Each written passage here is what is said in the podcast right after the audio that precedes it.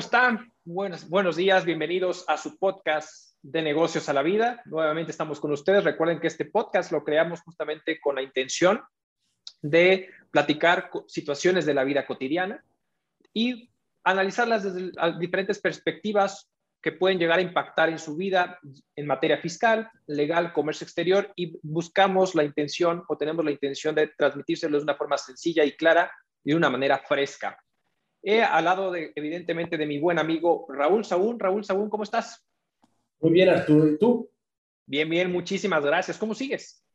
Bien, bien, bien. Digo, para los que nos escuchan, desafortunadamente el bicho maldito me llegó. y, y pues bueno, este segundo episodio no vamos a poder estar juntos grabándolo, pero bien, gracias a Dios, muy bien. La verdad es que siguiendo al pie de la letra las indicaciones del doctor y con con ya una, una primera dosis de vacuna. La verdad es que bastante bien. Eh, aprovecho para invitar a todos de que se vacunen, que sigan las indicaciones médicas y que tengan mucha precaución. Este bicho no sabe cómo nos va a atacar o por dónde. Pero bueno, gracias a Dios aquí estamos y con todo, mi querido Arturo, para hablar de este, este nuevo tema que, vamos, que está bastante interesante.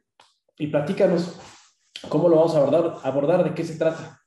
Sí, fíjate Raúl, que evidentemente el tema que queremos o que quería traer el día de hoy a colación es la famosa, eh, el tema de discrepancia fiscal. Pero antes de abordar todos esos temas, es importante comentar el por qué tenemos de tener cuidado con la autoridad o en este caso con el SAT. ¿no? Sabemos que el SAT es, eh, es eh, la autoridad fiscal más grande que existe en nuestro país. Hay diferentes autoridades fiscales, pero el SAT es una de las más importantes. Y creo que es bien importante comentar el por qué debemos de cuidarnos como contribuyentes, como ciudadanos, como personas con autoridad. Y no es por el tema de tenerle miedo. Si, a lo mejor muchas veces, eh, hoy en día creo que podemos tener un poquito de, de, temor a qué es lo que nos puede llegar a suceder con autoridad, porque estábamos acostumbrados a generar diferentes situaciones o diferentes eh, prácticas en la vida cotidiana que a lo mejor no se manifestaba la autoridad como hoy en día, ¿no? Entonces, ¿y por qué creo que es importante sí cuidarnos? Eh, o ser cautos o ser muy eh, cuidadosos con lo que estamos implementando, es decir, no hagas cosas buenas que parezcan malas, ¿no? Porque a la autoridad vamos a entender que al final, en el episodio anterior platicamos de que existía una ley general que era la ley de ingresos de la federación, que es la que le da vida a las diferentes leyes. En ese se estima el tema de presupuestos de ingresos que puede llegar a la autoridad. Y uno de los rubros importantes que tiene justamente esa ley en cuanto a materia de recaudación incrementó en un porcentaje muy grande el tema de impuestos de ejercicios anteriores y de accesorios. Entiéndase accesorios, justamente el tema de recargos, multas, etcétera, ¿no? Es decir, cuando la autoridad ejerce sus facultades de comprobación, es decir, viene contigo, te toca la puerta, te toca el timbre y se presenta contigo y te dice, te vengo a fiscalizar, vengo a ver, vengo a hablar contigo y quiero ver qué estás haciendo. Y en un momento dado encuentra situaciones o te finca algún crédito fiscal, es decir, te finca algún, algún tema de algún impuesto omiso, pues vienen estos famosos accesorios, ¿no? Estas multas, estas sanciones, estos recargos. Incrementó de manera eh, bastante importante, ¿no? Y también y vamos a ver un poquito, eh, entender las dos, las dos caras de la moneda. En comparativa del 2020 al 2021, por ejemplo, las devoluciones, nosotros como personas físicas que presentamos nuestra declaración anual, ¿no? Como personas físicas, muchas veces podemos tener devoluciones de impuestos a favor, ¿no? Eh, de forma automática, pero hubo una disminución de devoluciones eh, del 19% más o menos en comparación con el 2020.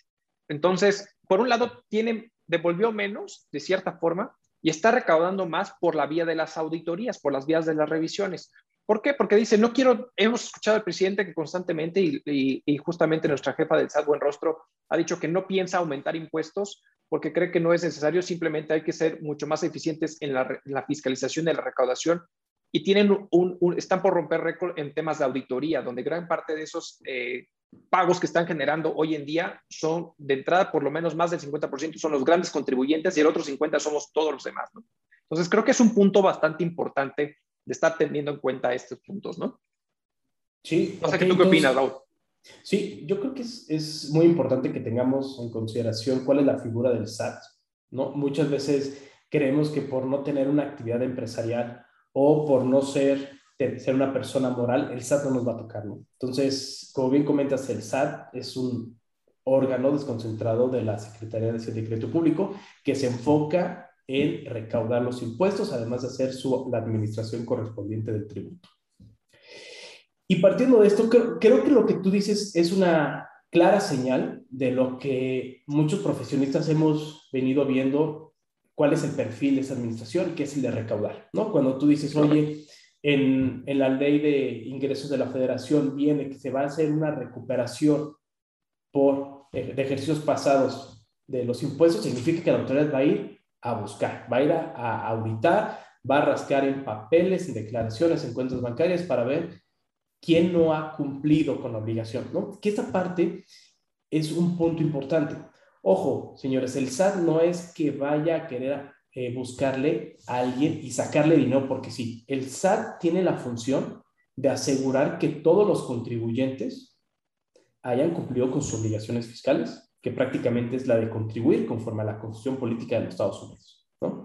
Entonces, el SAT es lo que va a ir a hacer, va a ir a revisar a tanto a personas físicas y morales que hayan cumplido con su obligación y las que no, ahí sí te va a fincar tu crédito fiscal reclamando ese tributo que no pagaste con los accesorios que comentas, ¿no? Exacto, así es, definitivamente. Entonces, realmente por, por esta situación creo que me pareció interesante que trajéramos sobre la mesa en este, en este episodio que habláramos respecto al tema de la famosa discrepancia fiscal, ¿no? Es decir, pero vamos a, vamos a entender y vamos a desmenuzar primero qué, es qué podemos entender por discrepancia como tal, como palabra por sí misma. Y es justamente cuando hay esas diferencias o hay una, eh, eh, algo que no cuadra, ¿no? De cierta forma, ahora sí que palabras coloquiales, algo no me está cuadrando. Y evidentemente, trasladar esa situación a eh, el, tema, el tema fiscal, pues sí existe dentro de la legislación, específicamente en la ley del impuesto sobre la renta, en su artículo 91, donde nos eh, eh, eh, define lo que se entiende por discrepancia fiscal como tal, ¿no? Y entonces, en esta discrepancia fiscal, justamente dentro de sus, del artículo como tal, nos dice de manera muy puntual cuando las erogaciones que, en, una persona física, y entiéndase persona física como un individuo, recordemos que eh, podemos ver eh, las famosas personas morales son como las empresas o las sociedades como tal, ¿no? Y las personas físicas somos los individuos por, por, por, sí mismos, ¿no? Entonces, justamente esta situación lo que dice es, sabes que cuando tú ejerces o generas erogaciones superiores a los ingresos declarados, y entendiéndonos por el tema de erogaciones muy distinto a lo que se entiende por deducciones, porque justamente nos vamos a topar con dos, dos temas muy particulares es la erogación y la deducción. Y la deducción es aquello que la autoridad te permite restarle a tus ingresos para poder generar una utilidad fiscal y con ello pagar un impuesto, en este caso el impuesto sobre la renta. Pero el tema de la discrepancia fiscal lo que dice es cuando tus erogaciones sean superiores a tus ingresos declarados. Entonces, no está hablando de deducciones, está hablando simplemente de salidas de dinero, de erogaciones como tal. ¿no? Claro.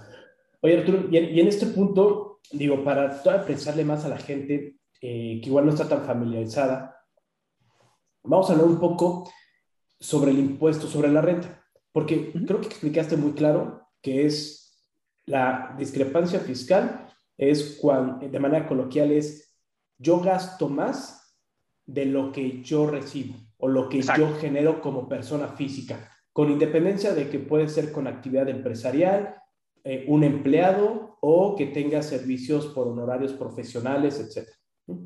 Sino simplemente que no me cuadre a mí el SAT que gastas más de lo que estás ganando.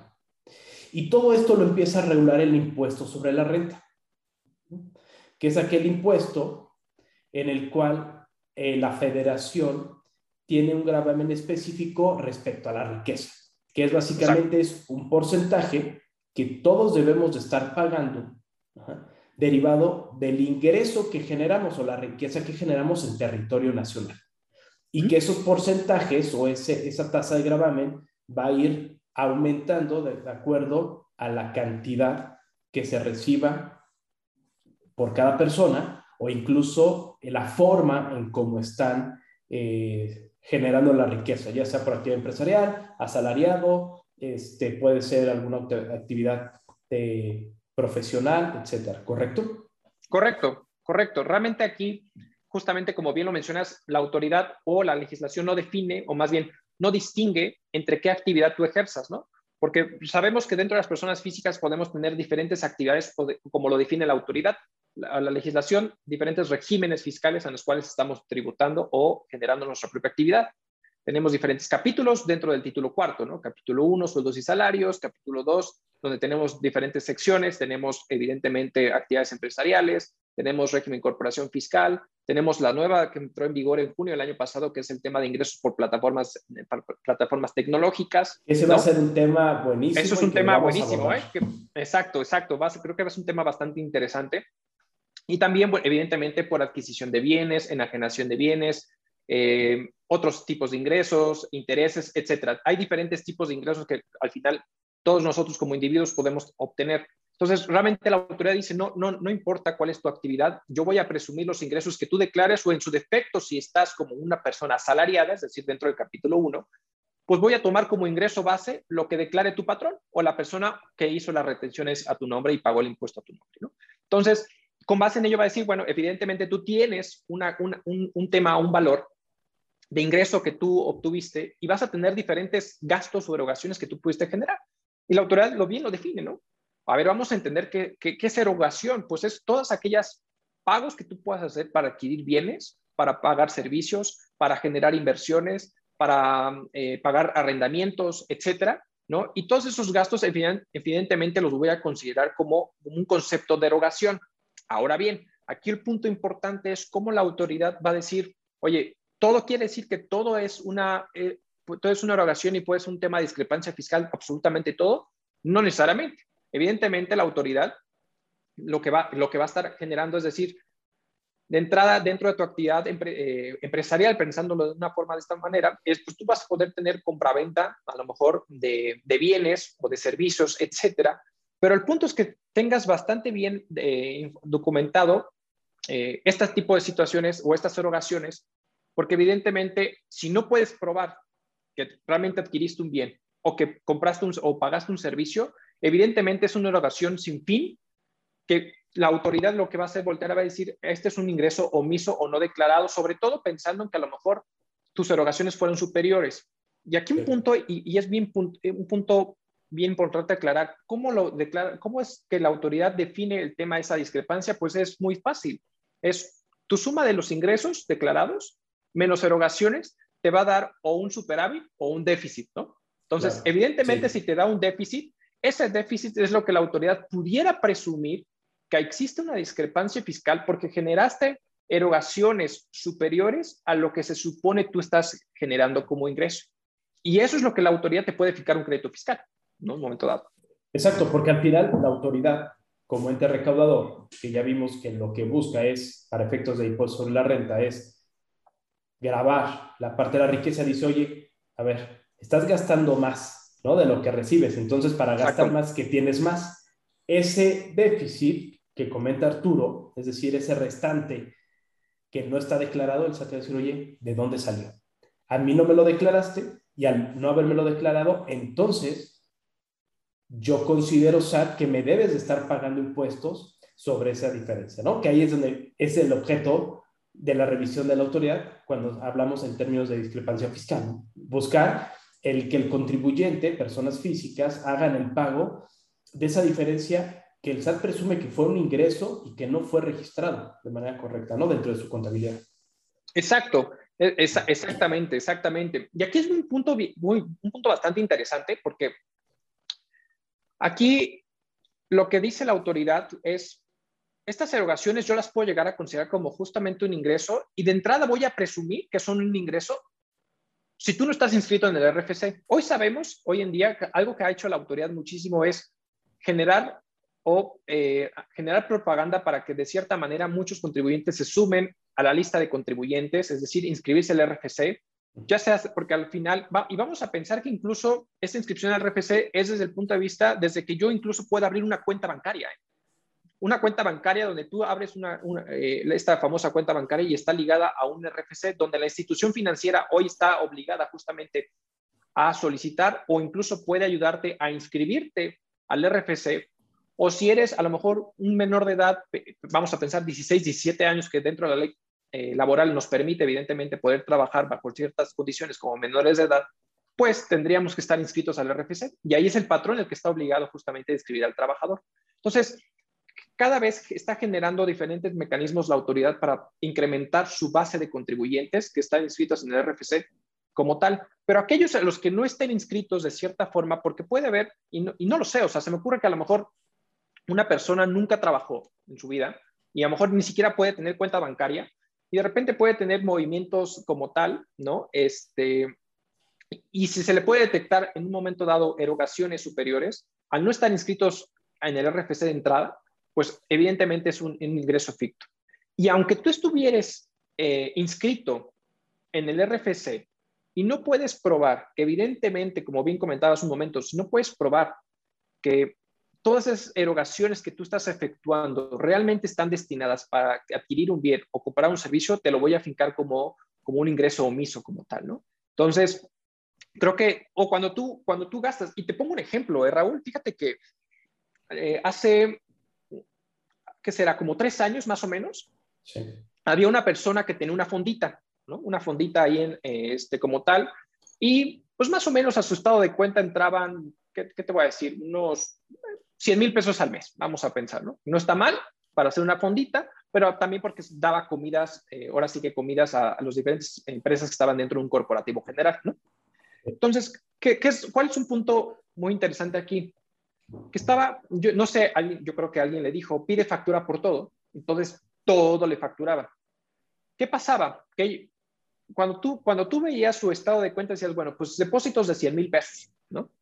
Facturaste esos 100 mil pesos, a lo mejor nada más tienes facturas que amparan 50 mil pesos, ¿no? Bueno, entrada, sabemos que tenemos una obligación de emitir CFDIs, que no es materia de este episodio, pero que al final estamos obligados a emitirlo, ¿no? Pero bueno, entonces, pero tú declaras que recibiste ingresos por 100 mil pesos.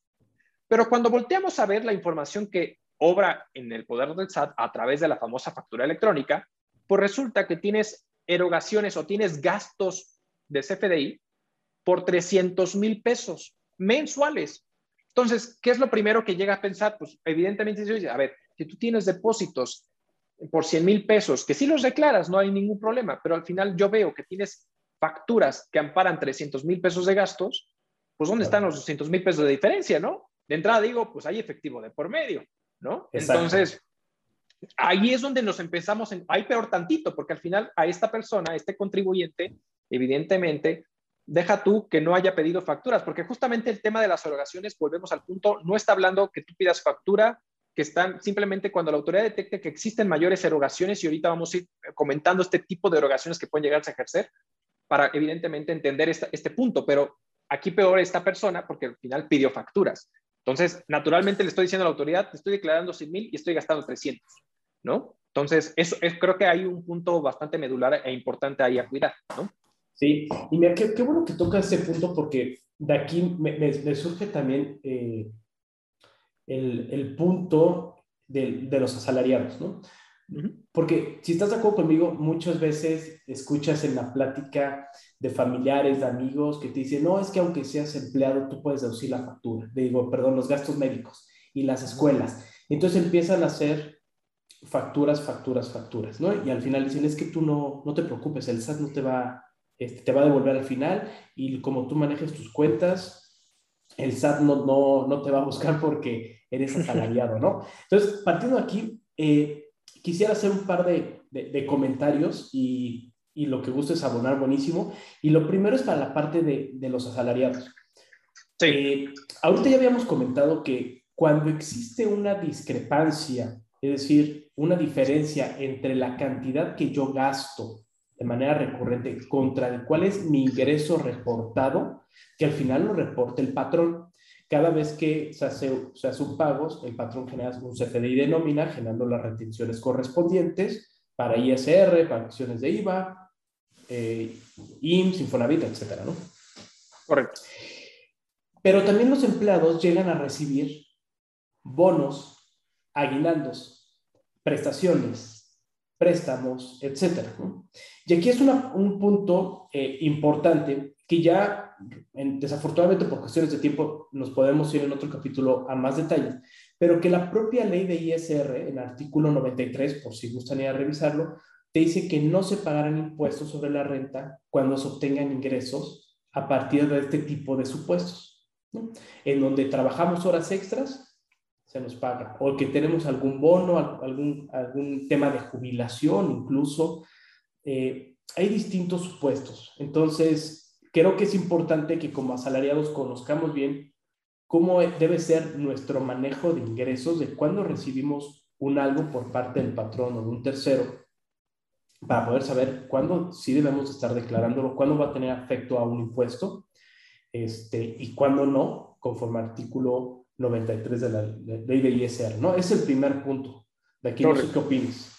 No, estoy, es, es, es, importante y evidentemente, y aquí, aquí hay un, tema eh, muy puntual que hay que, hay que manifestar, ¿no?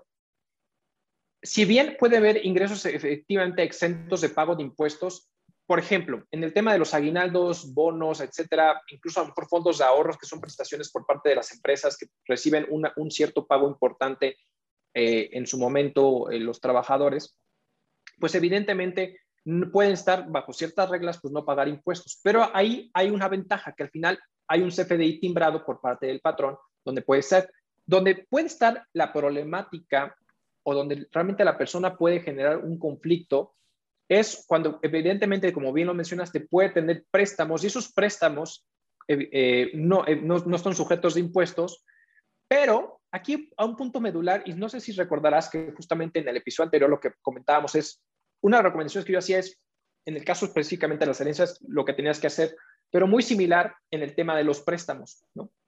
Este tema de las erogaciones y donde la autoridad nos dice, sabes que si yo detecto que evidentemente tienes mayores erogaciones a los ingresos, eh, voy a detectar como que hay un ingreso ficto, hay un ingreso no declarado y una discrepancia fiscal. Pero yo te voy a dar la oportunidad de que tú me revoques eso que yo te voy a decir, ¿no? Porque a lo mejor todos nosotros podemos tener préstamos de yo voy y solicito a un banco, a una institución financiera, algún crédito, algún préstamo, los famosos eh, porque luego muchas veces cuando eres trabajador, en este caso, en tu ejemplo en particular, las bancos a través del, que te dan créditos de nómina, ¿no? Porque está vinculado a tu tarjeta y evidentemente cuando te cae el, nómina, te viene el sablazo del, del capital, los intereses del préstamo que te han ejercido, que son créditos bastante elevados, pero eh, son créditos de nómina que muchas veces los bancos ofrecen. Esos créditos, evidentemente, son, no son ingresos para las personas, pero si en un momento dado por sí mismos o en el cúmulo a lo largo de todo el ejercicio fiscal superan los 600 mil pesos en el año, eso sí se tiene que declarar como un dato informativo en la declaración anual, porque si no, entonces la autoridad detecta que evidentemente hay un ingreso eh, ficto y que no, justamente no lo declaraste como tal. Y creo que es muy sencillo, Raúl, poder llegar a esos números. Vamos a pensar que yo pido un crédito de nómina y además compro un automóvil. ¿No? Voy a la agencia de autos, pago el enganche del 10, 15, 20% y la diferencia me lo financia una institución financiera o la propia institución financiera de, la agencia en un momento dado. ¿Y cuánto puede costarte un carro cuando quieres sacarlo en la agencia? Por muy barato creo que están entre 250 hasta por más, de esa cantidad, ¿no? Entonces vamos a pensar que tú sacas una unidad o un carro en de 350 mil, 400 mil pesos a lo mejor, más a lo mejor el crédito de nómina, que luego te pueden llegar a prestar los tres veces tu salario. Si es una persona que gana, no sé, 15, 10 mil, 5 mil, 20 mil pesos, pues te lo pueden llegar a, dar hasta tres veces eh, ese monto, más lo del auto, etcétera. O sea, ¿sí me explico? Más a lo mejor tienes una tarjeta de crédito y dispones de efectivo esa tarjeta. Ya, pasa. Entonces tienes que informarlo, ¿no? Claro. Ok, perfecto. Entonces hay que estar muy, muy al pendiente. No solamente es lo que yo reciba por mi nómina, sino es el cúmulo de todo lo que haga durante el ejercicio fiscal, hablando para efectos de México eh, un año calendario. Todo lo que haga son los que debo de considerar para que en caso de que excedan los 600 mil pesos, tengo que estar haciendo una declaración informativa al SAT para efectos de evitar este tema de discrepancia fiscal y que el SAT vaya y nos quiera fincar un crédito. ¿Correcto? Correcto. Así es. Así Perfecto. es. Ok. ¿Qué más tenemos en discrepancia fiscal? ¿Qué pasa con aquellos depósitos en cuentas? Sí, el tema de las, cuentas bancarias es bien importante considerar que no todo, porque a lo mejor todos nuestros eh, radioescuchas pueden entender que todo lo que ejecutan pues va a ser un tema considerado como una discrepancia fiscal y no va por ahí, ¿no? Al final es algo la autoridad que sí marca justamente la legislación es que esos traspasos entre cuentas evidentemente no va a ser un, un ingreso a través de una discrepancia, o no va a ser considerado como discrepancia fiscal, y tampoco esos depósitos que tú le hagas, evidentemente, a tu cónyuge, a tus hijos, a tus abuelos, a tus nietos, es decir, este tema de la línea recta, ¿no? Eso no se va a considerar. El punto aquí interesante es cuando no tengas manera de probar otras cosas. Y pongo un ejemplo. Vamos a pensar que a lo mejor yo paso mi tarjeta de crédito, mi tarjeta de débito para comprar lo que tú quieras. Y al final, esa, ese gasto a través de la tarjeta no es en sí lo que se va a considerar como una erogación. Lo que se va a considerar como una, erogación es cuando tú pagues la tarjeta, ¿no? Entonces, cuando, tú pagues, cuando tú pagues la tarjeta de cierta forma, entonces aquí es un punto bastante interesante porque es realmente la tarjeta de crédito, cuando tú lo pasas, evidentemente es, es el dinero del banco.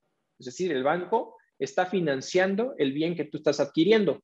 Cuando tú le pagues al banco, evidentemente, a través del pago a la tarjeta de crédito, es lo que se va a estar considerando como parte de las erogaciones que tú haces.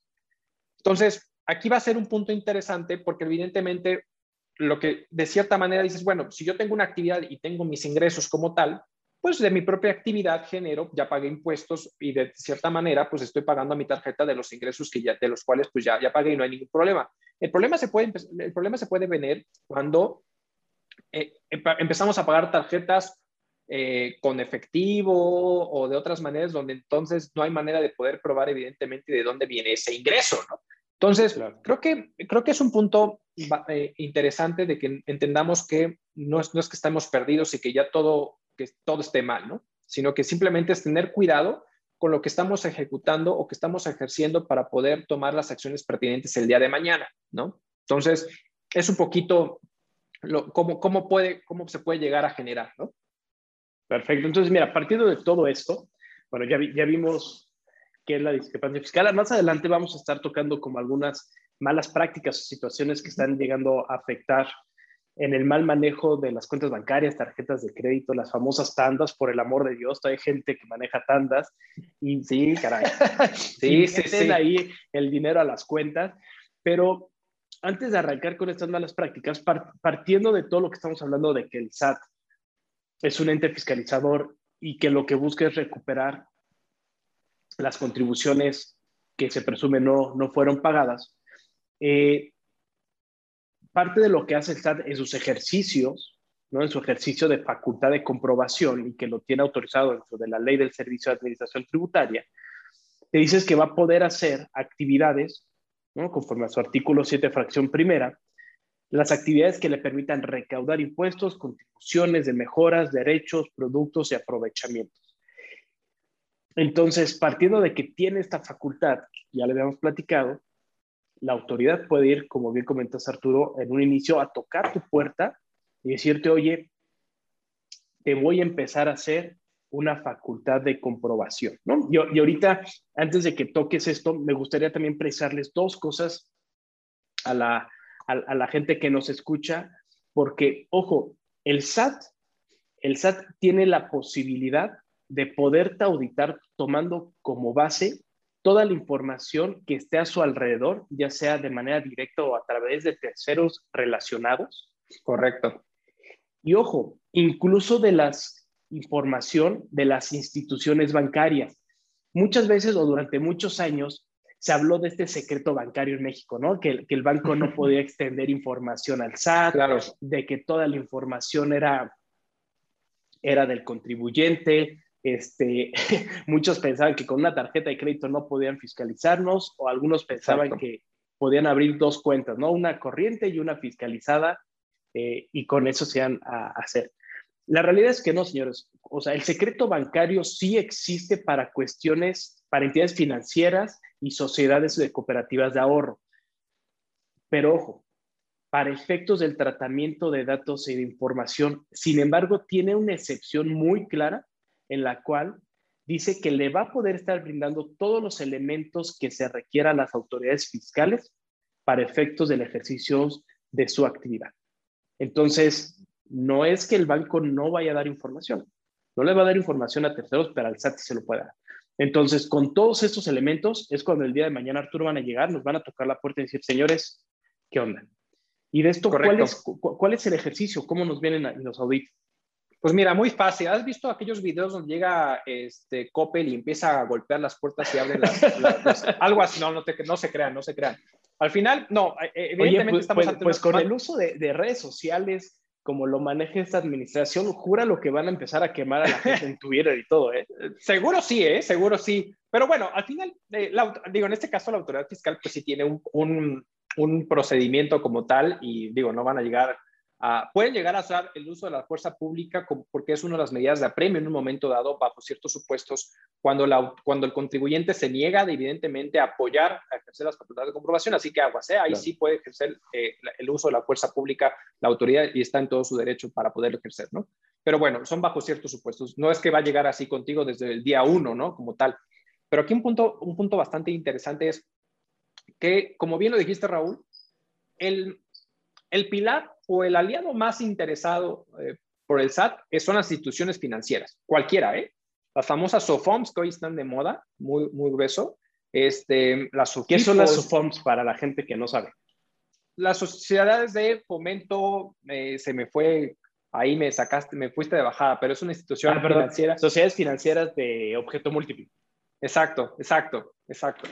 Este, entonces, eh, este tipo de entidades diferentes, con las cooperativas de ahorro y crédito, etcétera, que incluso aquí hay un punto bastante interesante. El tema de las cooperativas de ahorro y crédito son, son instituciones financieras que no están, eh, más bien tienen como de cierta manera una prohibición para publicitarse como tal, ¿no? Esa es una prohibición que marca justamente la comisión. Entonces, tú ves, puedes llegar a ver pequeñas cooperativas que existen, ¿no? Como tales, eh, y van las personas pues, a pedir un, un, préstamo, un crédito, pero para poder solicitar un crédito lo que ellos hacen justamente es eh, eh, abrir como una cuenta a través de una aportación social, digámoslo de esa forma, porque se vuelven como cooperativistas dentro de la sociedad y generar un, un ahorro como tal que es parte del eh, necesario decir, oye, pues sí, vas a ahorrar un X porcentaje con base al crédito que tú quieres llegar a, a este, a, a solicitar, ¿no? Pero entonces con eso, evidentemente, todas las diferentes eh, eh, instituciones financieras son el aliado perfecto para la autoridad fiscal. Como bien lo dices, si bien evidentemente no tenemos una, un secreto bancario, o tenemos un secreto bancario con terceros, no así con la autoridad fiscal. Y aquí hay un punto bastante interesante, Raúl, y no sé, tú recordarás, antes del 2014 existía una ley, una ley que, que llamaba la ley del IDE, ¿no? Eso es la ley de, de ingresos de depósitos en efectivo, ¿no? Entonces, esa ley nos retenía un 3% cuando tú superabas eh, depósitos en efectivo en cualquiera de las instituciones financieras por encima de 15 mil pesos, ¿no?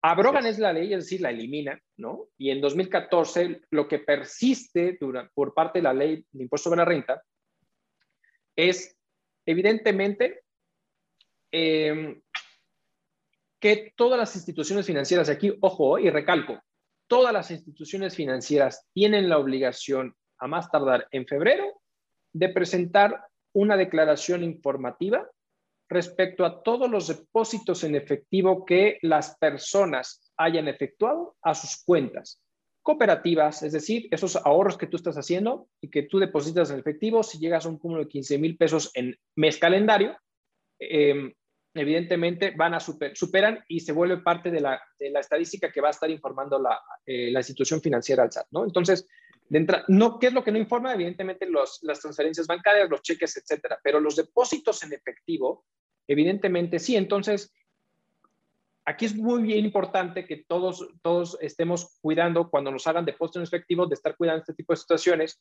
de que por lo menos sepamos de dónde viene y qué es lo que estamos ejecutando con ellos, porque si creemos que la autoridad no lo sabe, lo sabe y se lo informa a la institución financiera, ¿no? Entonces es un punto importante. ¿eh? Oye, Arturo, y ahorita que estás comentando esta parte, a ver, pregunta.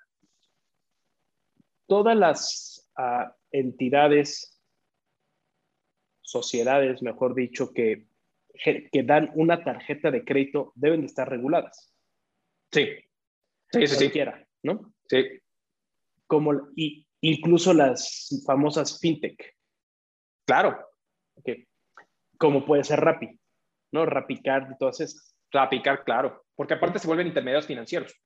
Correcto. Y, y, esto lo traigo a colación hablando de estas instituciones porque en redes sociales les encanta, ya sabes que ahorita en redes sociales todos son este, magos, coaches, estrategas, te dicen cómo, cómo volverte millonario en tres minutos. Y parte de lo que están haciendo mucho es eh, recomendar a las personas utilizar este tipo de tarjetas que dan las, las plataformas fintech, de algún modo, para evitar que sean rastreados, ¿no? Por parte de las instituciones bancarias, por, por ende por el SAT. Entonces, ahorita que comentas esto de, oye, todas las, todas las instituciones deben estar efectivamente registradas, pues significa que el SAT puede meter sus narices incluso en este tipo de tarjetas de crédito, ¿no? Correcto.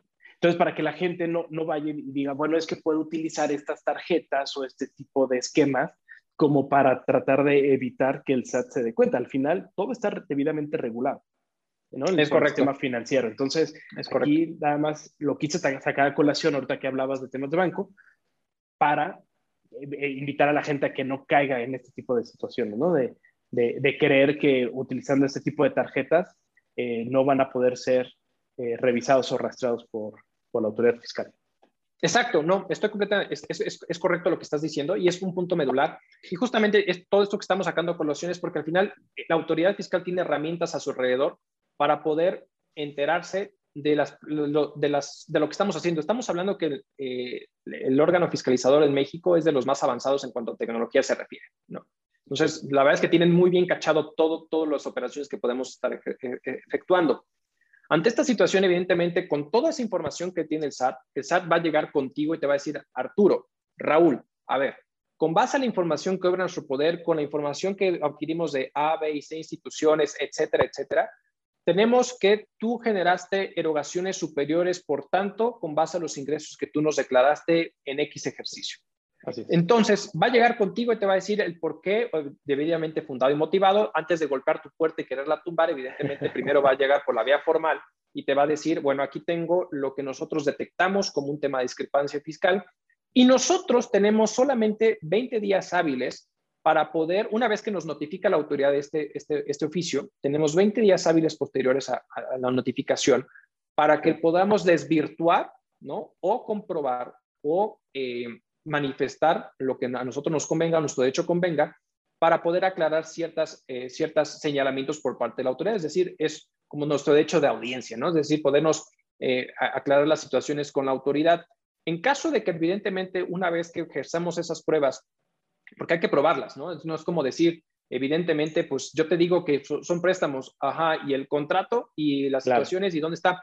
Y volvemos al punto de lo que comentamos en su momento anterior. Si hoy quiero ejercer un contrato como un medio de prueba, debe tener fecha cierta, ¿no? Entonces, okay. quiere decir que debe estar debidamente notarizado, inscrito, etcétera, ¿no? Entonces, creo que es un punto fundamental porque es lo que nos va a ayudar a poder desvirtuar eso. O, sea, lo que decíamos hace un rato, pues sabes que es el crédito que adquirí con X institución financiera y con eso me ayudé a apalancarme, porque ojo, el tema de que exista ese, ese déficit o esa diferencia entre los ingresos y las erogaciones que podamos tener dentro de una práctica comercial, pues podemos tener pérdidas fiscales y es completamente claro. válido.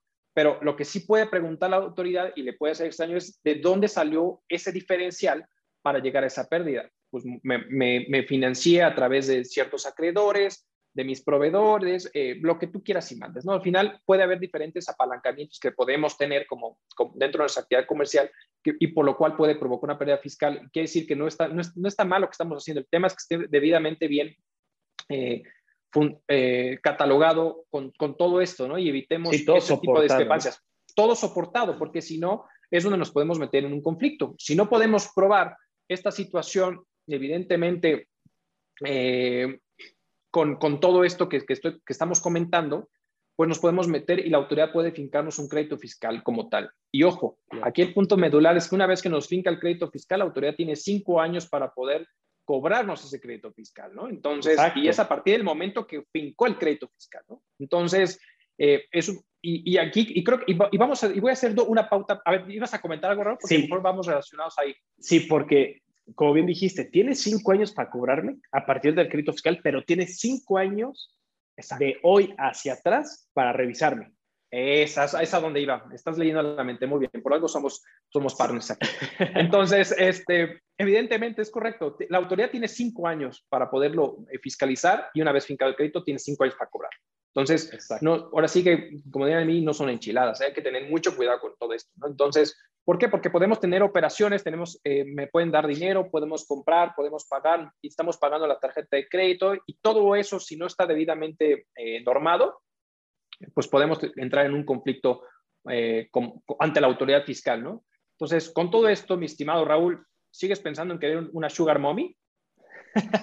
no, fíjate que, fíjate, fíjate que eso también es un punto, es un punto bien importante que, que mucho ha salido como de, de bromas, ¿no? De, de, de ese tipo de, de regalos que puedes obtener por terceros, que eso también se puede entender que estás teniendo este, ingresos no, no comprobables, ¿no?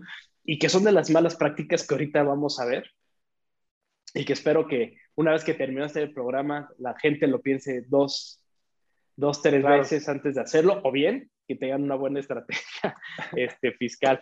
Pero oye, antes de entrar a las malas prácticas en donde vamos a tocar a, Sugar Mommy y a, y a otros puntos, eh, fíjate que digo, sabes que me encanta el tema de los datos duros Sí, claro.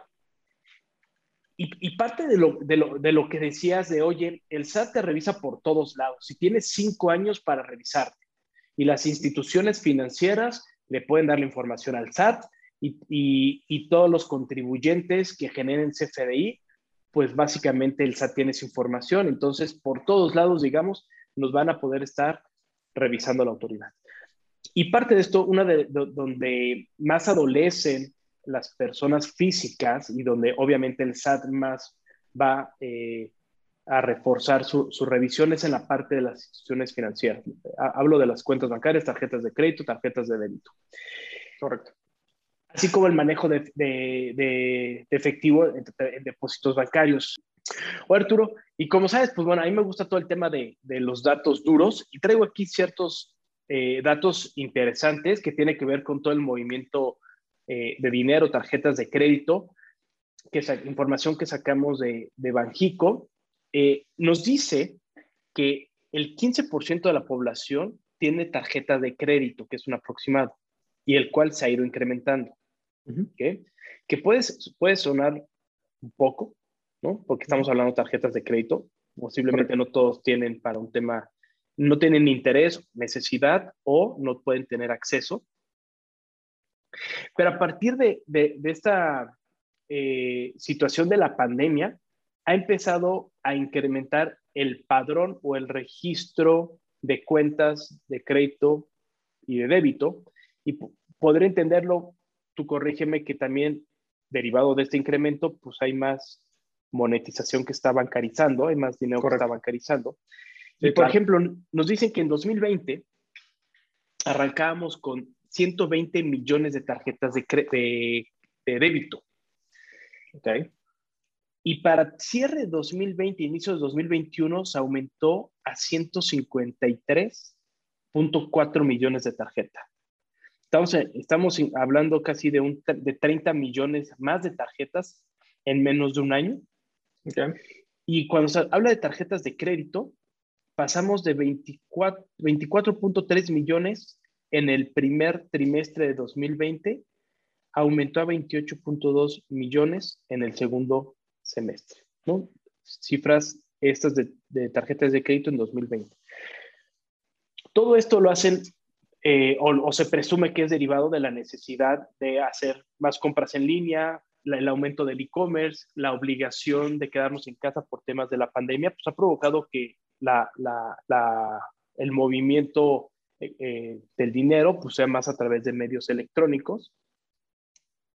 Y también hay, hay, un dato importante que me llamó la atención y creo que a partir de ahí vamos a, podemos arrancar, porque dice Banjico que se ha detectado que el 55.3% de los mexicanos tiene más de dos cuentas bancarias.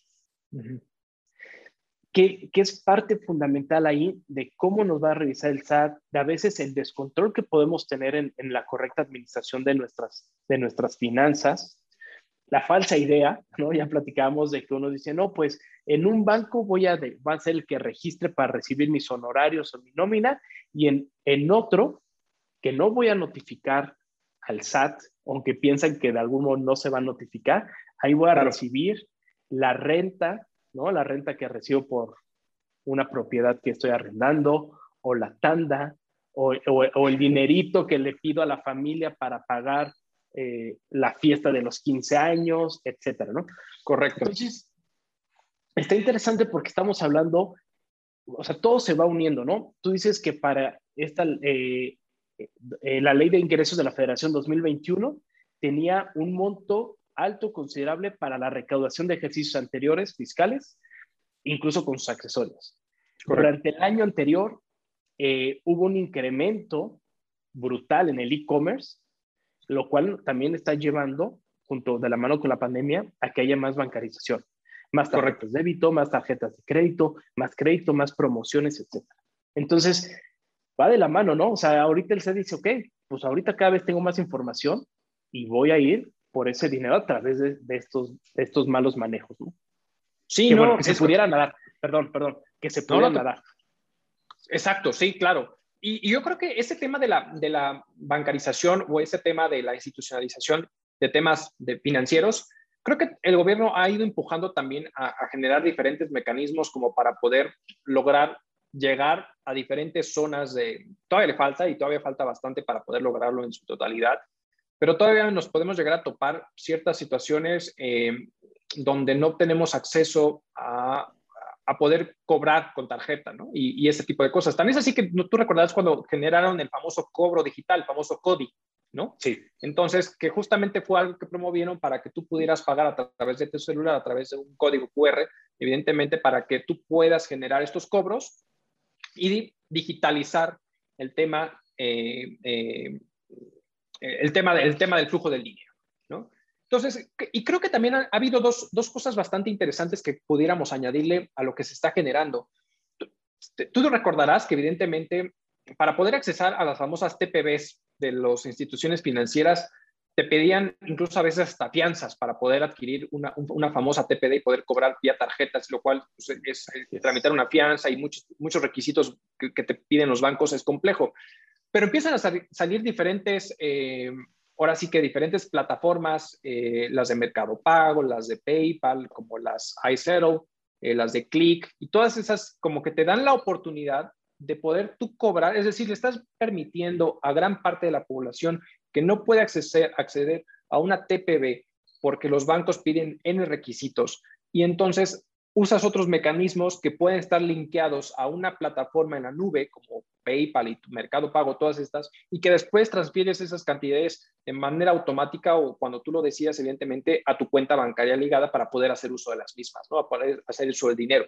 Entonces, creo que es un punto eh, bastante interesante cómo ha ido creciendo y también cómo, cómo las personas eh, en, esta, eh, como, como bien tú lo dijiste, no tienen muchos accesos a, tarjetas de crédito a lo mejor, pero es una tarjeta de débito. Y esa tarjeta de débito, de hecho, hay una estadística de la Conducep donde nos dice que dentro de este e-commerce que efectivamente creció, pues como el 79% son pagos hechos a través de tarjeta de débito y el, otro porcentaje, el otro 21%, pues ha sido con tarjetas de crédito.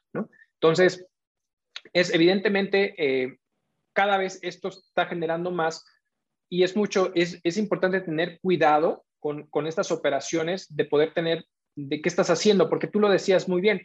Oye, estas, tenemos diferentes cuentas bancarias y, y es la, la, típica práctica que hasta hoy en día nos podemos llegar a topar todavía, que decían, es que yo tengo una cuenta fiscal y una cuenta no fiscal, refiriéndose a la cuenta fiscal que la usan para sus operaciones comerciales, donde llevan de cierta manera el control de su contabilidad, de sus ingresos y todo. Y otra cuenta que usan para pues ahora sí que como, voy a llamarla como una cuenta basurero, ¿no? Una cuenta basurero desde el punto de vista que se compran sus chicles, hacen mil maniobras, eh, les depositan ahí cantidades que no tienen nada que ver con sus, su actividad comercial como tal, pero esa, ese pensamiento que pudieran tener las personas de que existía una cuenta no fiscal, eso era antes, cuando tú podías abrir una cuenta bancaria, y hablo antes, ya tiene varios años, ¿eh? o sea, varios años atrás, donde tú podías abrir una cuenta bancaria sin un RFC, es decir, un RFC genérico o incluso sin, los bancos te podían abrir una cuenta y te linkeaban el RFC sin la homoclave, es decir, sin los últimos tres dígitos de tu RFC. Hoy en día las instituciones financieras están obligadas, sí o sí, a tener tu RFC. No te pueden abrir una cuenta para, para eh, si no tienes el RFC.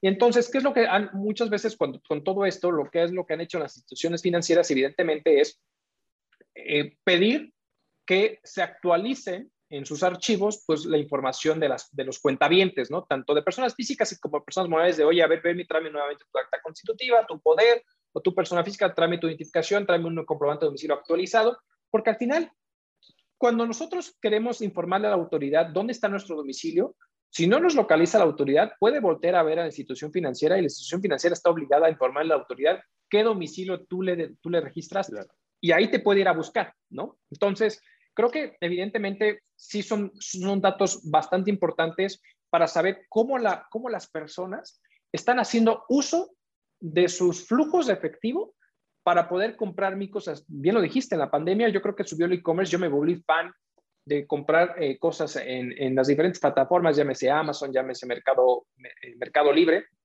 este, porque aparte eh, las cosas de cierta manera llegan a un tiempo creo yo, bastante, bastante acelerado y ya bueno, ya no, es, no, a lo mejor no es tema del episodio, pero a lo mejor habría que ver cuáles las condiciones laborales que pudieran estar los repartidores en, en esas situaciones, porque realmente los tiempos son muy veloces para poder entregar los temas, ¿no?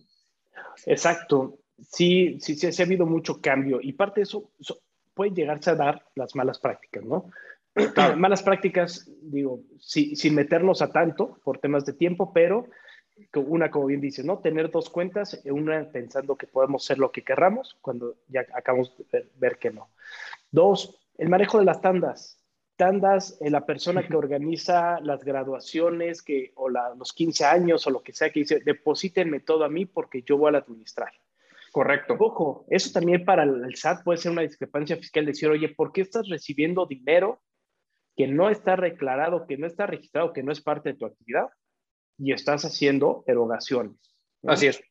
El tema de los préstamos ya vimos, el uso de las tarjetas, y el uso de las tarjetas también es, oigan, cuidado, es el, el prestarle la tarjeta a un tercero. Oye, que mi primo quiere, no tiene tarjeta y quiere sacar su tele, televisión, que a veces que a los mexicanos les encanta comprar teles, este, le presto mi tarjeta 13 meses y me va pagando de manera mensual. Es correcto. O sabes qué, ojo, eh, ojo aquí a las personas. Cuando tienen una tarjeta de crédito adicional, asegúrense que en, esa institución bancaria exista una segmentación de los gastos por la adicional y por la principal. Porque si es una cuenta generalizada y al momento que el secundario haga el pago, se va a considerar que es parte de las erogaciones que genera el principal. Exacto. Es correcto. hay, que tener, hay que tener mucho cuidado con esto, porque no solamente decir, no, no te preocupes, el, el, el plástico de la tarjeta viene en nombre de la persona. No, señores, tiene que venir en el estado bancario y debe haber una segmentación clara de los gastos. Así es. ¿no? Otro punto, ¿no? las, las, sugar mami, las que, las que andabas buscando, este, los sugar daddy, y que han sido un tema de, risas y burlas en redes sociales, pero ojo, también las cosas que te dan, las cosas que te regalan, también pueden ser actos de tenencia que son ingresos para las personas, ¿ok? Y por lo tanto, la autoridad puede, puede generar una remisión de estas actuaciones. Entonces, podemos hablar aquí de un sinfín de, de, malas prácticas que se pueden llegar a, a generar. Pero aquí lo importante es que las principales eh, que acabamos de comentar las tengan en cuenta. ¿Por qué? Porque el mal manejo en estas malas prácticas no solamente lleva, lleva un tema, Arturo, decir te cobro, que por sí pues, es, una, es un dinero considerable, porque al final puede ser que ni nosotros, ni, ni siquiera nuestro dinero, ¿no? Que, que prestamos la tarjeta. Así es. Y, y, es un cobro a veces que puede ser muy alto y puede pegarle a nuestro patrimonio. Pero también hay una parte importante que muchas veces no visualizamos. Y sé que es un tema muy amplio, Arturo. Este, tenemos poco tiempo, pero me gustaría, no me gustaría dejarlo pasar. Y es que si nos puedes platicar porque de lo que es el delito, porque este tipo de situaciones puede llevar un delito que se puede catalogar como defraudación fiscal equiparable. Correcto. Sí. y que eso ya no, ya no, ya no, ya no tiene connotaciones solamente de pagar un crédito fiscal. Es correcto, sí, eh, eh, es un punto, ahora sí que es como el punto más ríspido del cual puede alcanzar una situación de esta naturaleza. Tú bien lo mencionaste. Y de hecho, dijiste el ejemplo, ¿no? De las famosas Sugar Daddy, Sugar Mommy, de las implicaciones, que creo que es un tema de ambas partes, porque al final es, por un lado, quien recibe el beneficio de la prestación de sus servicios de acompañamiento, porque pudiera entenderse de esa manera, al final estás prestando un servicio de acompañamiento a cambio de X, Y, Z, y se escucha medio feo, pero al final creo que es un poquito lo que se puede llegar a entender. Y, hay, un, y hay un ingreso de por medio. Y, vuelvo a los orígenes como un tema. Nosotros, nosotros como ciudadanos, como mexicanos o como residentes mexicanos, estamos obligados a pagar un impuesto por los ingresos que obtengamos sin importar de dónde provengan, ¿no? Es decir, porque yo puedo tener, incluso porque luego me ha tocado ver que quieren abrir incluso cuentas bancarias en el extranjero y, y tienen su guardadito allá y no quieren informar y al final todo eso puede generar intereses, que es un tema bastante interesante y bastante amplio, pero que al final puedes recibir cosas, situaciones allá con las cuales puedes estar generando erogaciones sin necesariamente las cuentas bancarias aquí mexicanas, que también pueden llegar a perjudicar, o como bien lo mencionaste, las famosas tarjetas a meses sin intereses y todo este rollo. Entonces, eso te genera evidentemente un ingreso que no se estás declarando a la autoridad, porque estás incrementando tu patrimonio de cierta forma, ¿no? Entonces, tú como Sugar Baby, entonces, pues evidentemente estás incrementando tu patrimonio. Y tú, Sugar Mommy, Sugar Daddy, pues tienes que al final comprobar que evidentemente esos esos préstamos que tú le estás eh, dando o esos donativos que les estás dando, pues evidentemente tienes que, tienes que informar de dónde proviene el recurso. Es un recurso que evidentemente ya tuvo que haber pagado impuestos en su momento como para poder salir. Porque una de dos, o estás, estás pagando una prestación de servicios de acompañamiento que se escucha feo, pero puede ser una realidad, o le estás donando a la persona, ¿no? A tu sugar baby. A lo mejor estás donando eh, dinero o lo que sea, y si bien es válido, porque sí nos permite la, ley justamente recibir donativos, pero está topado, está topado hasta en estos en números cerrados hasta un 98 mil pesos en este, en este, en, este 2021. Está, está con base a UMAS, pero justamente es un tope de, de, ciertas sumas al año. Si no me recuerdo, creo que son tres sumas al año, elevadas al año, que suman alrededor de 98 mil pesos para este 2021, que es tu tope. Entonces, imagínate que si tú te regala que tu auto, y tu viaje a X, Y, Z y todo lo que tú quieras, pues el cúmulo al final, pues recibes un total de 500 mil pesos en, bienes o, o, dinero, lo que tú quieras, pues le vas a quitar 98 mil pesos y por el, resta, por el resto, los otros 402 mil pesos, pues vas a tener que pagar un impuesto de por medio porque es un ingreso como tal, ¿no? Entonces, este, este tipo de cosas es lo que puede llegar a generar, evidentemente, que la autoridad toque tu puerta pueda generar actos administrativos para, con sus facultades de comprobación y aplicarte las sanciones pertinentes, es decir, las famosas multas, ¿no? En un momento dado cuando te finque, pero puede llegar a una connotación mucho más grave, que es evidentemente es que puede llegar a ser tratado como un delito equiparable en materia fiscal, ¿no? Es decir, lo estoy, voy a equiparar como si fuera defraudación fiscal porque estás omitiendo ingresos porque estás generando erogaciones superiores a los ingresos que tú estás evidentemente generando. Y esto en el Código Fiscal de la Federación, específicamente su artículo 109, fracción 1, es donde nos menciona evidentemente que esto lo puedo llegar a equiparar como un delito fiscal. Y ahí no estamos hablando solamente de sanciones en materia económica, sino que en un momento dado podemos estar hablando de sanciones de materia corporal, es decir, que a lo mejor pueden generar una querella y esa querella evidentemente pueda generar pues eh, traer su, su, tema penal de por medio, ¿no? Como, como tal, ¿no? Correcto, correcto. Ya, ya, ya no vamos nada más al tema económico, sino nos vamos al tema corporal, que puede ser ya un par de meses o incluso un par de años el poder llegar a esa situación. Exacto. Arturo, nuevamente, de manera muy rápida, se nos acaba el tiempo. Eh, Correcto. Recomendación. ¿Qué recomendación daría yo? Es eh, yo, daría dos, recomendaciones. La primera es tengan cuidado cuando presten sus tarjetas para poder hacer favores y comprar cosas a, sus familiares o amigos para poder tener bien, catalogado de dónde proviene ese dinero y no meterse en problemas de, de, esta índole sin necesidad, ¿no? Por no poder probar el día de mañana, por no tomar en consideración y que el día de mañana pues venga la autoridad y no tengan ya en esos momentos manera de probar. Por el otro lado, evidentemente, si pueden generar donaciones, Recuerden que por el Código Civil las donaciones deben estar bajo escritura pública para que puedan probar que evidentemente ese dinero que reciban por cualquier persona, si es línea recta, pues evidentemente no hay, no hay, no depende de la cuantía, pero si es por, por otra índole, por otras personas, es decir, Raúl, me yo sé que al ratito me va a donar 98 mil pesos, que es el límite que me permite para que no grabe yo ese dinero, evidentemente también tiene que estar celebrado en escritura pública. Entonces, yo creo que son las dos recomendaciones que yo, que yo, que yo estaría haciendo. Perfecto, Arturo. Muchísimas gracias. Muchas gracias por escucharnos. Eh, creo que fue un tema bastante interesante. Creo que podemos hablar, hablar muchísimo. aguas ahí, aguas ahí. Sí, ya, ya aquí las sillas se van rompiendo. Este, yo, yo lo único que les quiero dejar, eh, un mensaje es, revisen, sean conscientes de lo que están haciendo. La autoridad va a revisar a todos. Del SAT nadie se salva. ¿Ok? No porque sea una cuantía pequeña o porque seamos un empleado significa que el SAT no nos puede revisar. El SAT puede revisar a todos y cada día se vuelve, está volviendo más agresivo en el tema de la fiscalización. No importa la edad, no importa el género, no importa nada. Entonces, tengan cuidado, eviten, que, eviten tener problemas en un futuro y recuerden que siempre busquen asesoría eh, profesional especializada. Soy muy enfático en esto, no se dejen ir por, por recomendaciones eh, generales, eh, superfluas que, se encuentran en redes sociales. Perfecto. Síganos en las distintas plataformas. Arturo, estamos en Google, Amazon, Spotify y Apple. Y Apple.